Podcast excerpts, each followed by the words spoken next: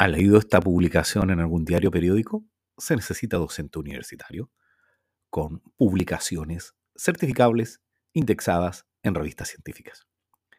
En el artículo que leí esta semana vamos a hablar sobre las revistas científicas y las publicaciones. Así que comencemos.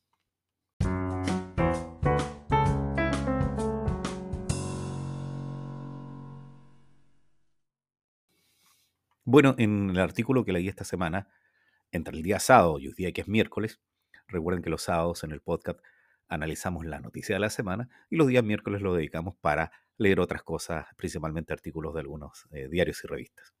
Este artículo lo sacamos del diario El País, donde en la sección Ética Científica aparece un artículo que se llama La burbuja de las revistas científicas se traga millones de euros de dinero público. Este artículo es de Manuel Ancede, lo pueden seguir, él tiene sus redes sociales y fue del 31 de octubre. ¿Qué nos dice Manuel? Que un análisis sugiere que algunas editoriales académicas han multiplicado sus ingresos gracias a la aceptación masiva de estudios triviales en números especiales. Bueno, podríamos no tener claro qué es una publicación científica o una revista científica, así que le preguntamos a ChatGPT que nos diera una orientación con respecto a qué es una publicación científica y qué es una revista científica. ¿Qué nos dijo el chat?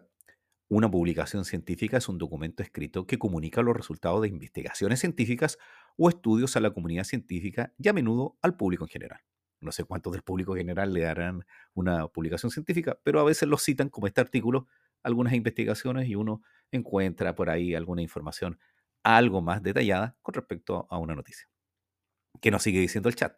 Estas publicaciones están diseñadas para ser rigurosas, verificables y confiables y siguen normas y estándares específicos para garantizar la calidad y la integridad de la información científica. Claro, esta norma es estandarizada, la que más recuerdo yo es SAPA, que es este, esta norma que se utiliza en Chile y en otros países iberoamericanos para saber cómo publicar, tanto en los formatos como en la forma de citar o referenciar un artículo. ¿Qué nos sigue diciendo chat? Las publicaciones científicas pueden tomar varias formas, incluyendo artículos de revista, la que nos interesa, tesis, informes técnicos, conferencias, libros, entre otros. Una revista científica, por otro lado, es una publicación periódica que se centra en la difusión de investigaciones científicas. Estas revistas publican artículos científicos originales, revisiones de literatura, comentarios y otro tipo de contribuciones relacionadas con una disciplina o campo de estudio específico. Las revistas científicas son un medio importante para la comunicación entre científicos y académicos y su revisión por pares es un proceso fundamental para evaluar la calidad y la validez de los artículos ante su publicación. Esto de la revisión por pares es que otros científicos revisan la publicación para poder eh, darle el checklist o decir que está ok o bien redactada y tiene algún sustento. Entonces ahí uno podría suponer de que en definitiva estos pares no tienen que conocer al autor, por lo tanto se utiliza algún seudónimo, nos indica quién fue el que escribió el artículo, para que pudiéramos tener una certeza de que no hubo algún arreglín por ahí para poder publicar. Las revistas científicas pueden ser impresas o electrónicas y a menudo están disponibles a través de suscripciones o acceso abierto en línea. Claro, hay bastantes suscripciones que evidentemente son pagadas y por lo tanto por ahí podría estar el negocio y además porque sin duda alguna hay revistas científicas que tienen, por decirlo así, mayor calidad, mayor reconocimiento y tienes que acceder y mantener toda esa industria editorial vinculada a la publicación, la edición y la difusión de esas publicaciones. Y bueno, y para concluir, el chat nos dice, en resumen, una publicación científica es un documento que comunica resultados de investigación, mientras que una revista científica es una publicación periódica que publica y difunde este tipo de documentos, a menudo después de una revisión por pares, y ambos desempeñan un papel crucial en la comunicación y el avance del conocimiento científico. Claro, porque es una fórmula que existe para que los científicos que están en distintos lugares puedan conocer los avances de su ciencia y también nutrirse del desarrollo que han hecho otros científicos. Pero ¿qué dice el artículo? Recuerden que estamos leyendo el artículo del diario El País, que escribió Manuel Ancede sobre la burbuja de las revistas científicas que se traga millones de euros de dinero público. ¿Qué dice el artículo? Un extraño fenómeno ha transformado el sistema científico mundial. De repente, revistas académicas que antes eran semanales o quincenales se han puesto a publicar varios números especiales cada día. Es decir, había una periodicidad en la publicación de la revista científica y ahora hay más publicaciones. Entonces, ¿a qué se debe esto? ¿A que efectivamente ha habido un aumento de la creación científica o hay un negocio donde conviene más publicar? Hay casos insólitos, dice Manuel, como el de la hiperprolífica revista, uy, qué difícil, ¿eh? Hiperprolífica revista de investigación ambiental y sanitaria, International Journal of Environment Research and Public Health, IJERPH, hoy me van a matar con mi inglés, ¿eh? que el año pasado publicó 17.000 estudios científicos, 13 veces más que el 2016, según los cálculos del ingeniero Paulo Gómez Barreiro. La revista teóricamente quincenal ha alcanzado un ritmo de seis números especiales cada día y ha sido la preferencia por los científicos españoles en los últimos años para colocar sus trabajos. Su editorial, claro, porque alguien tiene que publicarlo, hay editoriales, es MDPI, fundada en Suiza por el químico chino Chu Kunlin. No lo había escuchado este señor. Ha multiplicado sus, ingresos gracias a un trasvase de millones de euros de dinero público presupuestado para la ciencia.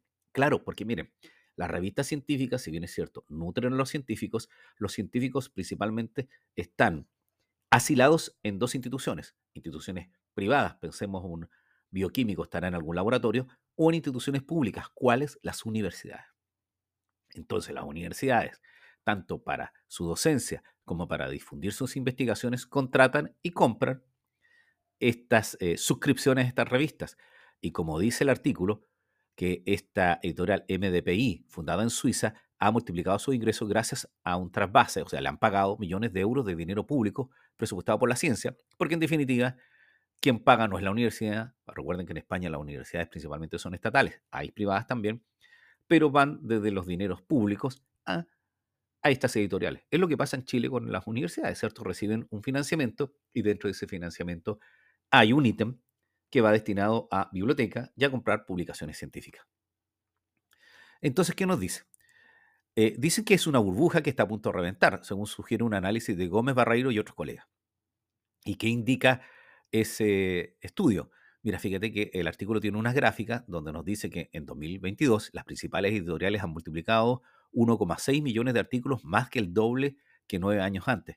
O sea, publican mucho más. Entonces, uno podría suponer que no es tanto por el desarrollo de la ciencia, sino es por ganar más dinero. Entonces, ¿qué dice Gómez Barreiro en este artículo? La gente con influencia tiene que sentarse a tener una conversación incómoda para decidir el futuro de las publicaciones científicas. Porque si esto sigue así, es posible que perdamos lo más importante de la ciencia, que es el rigor científico, y si pierdes eso, pierdes todo. Claro, porque tanta publicación podría suponer que hay muchos artículos que no tienen realmente ningún sentido y que se están publicando realmente eh, por la necesidad de tener más ingresos y esto ya ha logrado. También nos indica en otra gráfica el número de estudios publicados que crece mientras los títulos de doctorado se estancan.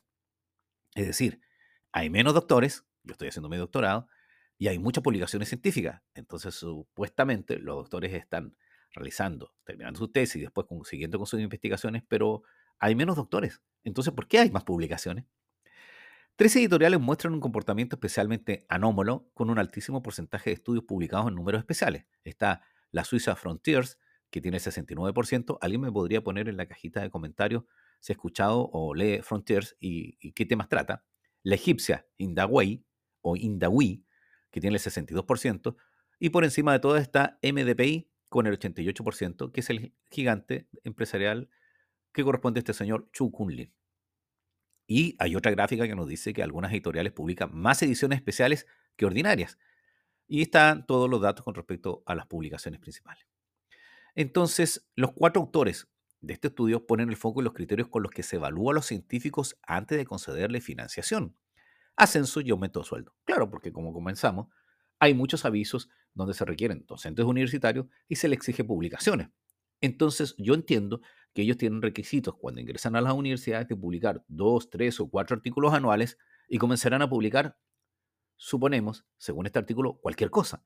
Y tal vez no tienen mucho rigor, entendiendo que hay muchas de esas publicaciones que efectivamente tienen rigor, ¿cierto? Pero también hay que ver cuánto van a ayudar al desarrollo científico. Su rendimiento se mide prácticamente al peso por el número de estudios publicados en un sistema conocido como publica o muere. Es el, el término que utiliza esta investigación. El cuarteto de investigadores cita la ley de Gotthard. Si un indicador se convierte en el objetivo, deja de ser un buen indicador. La meta para muchos ha sido publicar estudios, aunque fueran insustanciables. Son artículos que se escriben una vez y nadie lee jamás. Oye, sí, es verdad, ¿eh? llama mucho la atención. Yo me, alegré mucho porque mi tesis de máster salió citada en una revista de un ministerio. Parecía bastante importante, pero fíjense que no era indexada, a pesar de que había muchos pequeños agricultores que la podrían estar leyendo. El promedio de leídas que tarda cada editorial en revisar la calidad de los estudios que recibe. Esto es principalmente cuánto se demora, está también en una gráfica. La editorial británica Nature, una de las más prestigiosas, necesita 185 días en promedio para valorar la calidad de un estudio y autorizar su publicación, porque lo revisarán los pares, verificarán los datos. En cambio, en, en MDPI solo necesitan 37 días y aceptan el 60% de los trabajos recibidos. Entonces pareciera, salvo que utilizaran alguna metodología que lo hiciera más rápido, que en realidad parece que están recibiendo y publicando. En las universidades españolas ya se habla de los catedráticos MDPI, en alusión a los profesores que han trepado velozmente en el escalafón gracias a un currículum dopado con estudios insustanciales publicados en la editorial suiza que ya habíamos detectado. Bueno, ya así están los datos con respecto a las publicaciones científicas y no sé, si tú en tus eh, labores eh, docentes o habías escuchado, si no te dedicas a la academia, con respecto a esto de las publicaciones fantasmas. Esperemos que puedan eh, ser resueltos de tal forma de que efectivamente las publicaciones puedan ser un aporte para el desarrollo de la ciencia y que las universidades no gasten todo su dinero en publicaciones que son insustanciales y que este requisito no vaya tornándose un poco fraudulento, donde hay uno cite que ha publicado y en realidad su publicación no ha servido de nada. Por este artículo del diario El País en la sección Ciencia y Materia es de Manuel Ancede. Manuel Ancede es periodista científico y antes fue médico de animales es cofundador de Materia, la sección de Ciencias del país, y licenciado en veterinaria en la Universidad Complutense de Madrid. Hizo el máster en Periodismo y Comunicaciones de la Ciencia, Tecnología, Medio Ambiente y Salud en la Universidad Carlos III. Así que gracias a Manuel Ancede por su artículo que nos sirvió para comentar el artículo de esta semana. Así que los espero el próximo miércoles para ver qué otro artículo encontramos en algún diario. No olviden leer. Soy Edgardo Lovera. Gracias por escucharnos. Recuerden que nos pueden ver en YouTube, en TikTok y en Spotify. Así que compartan y díganos si por ahí han leído algún artículo científico o quieren que leamos algún artículo que les llamó la atención en algún diario, más allá de las noticias tradicionales. Que tengan un buen día, una buena tarde y una buena noche. Saludos.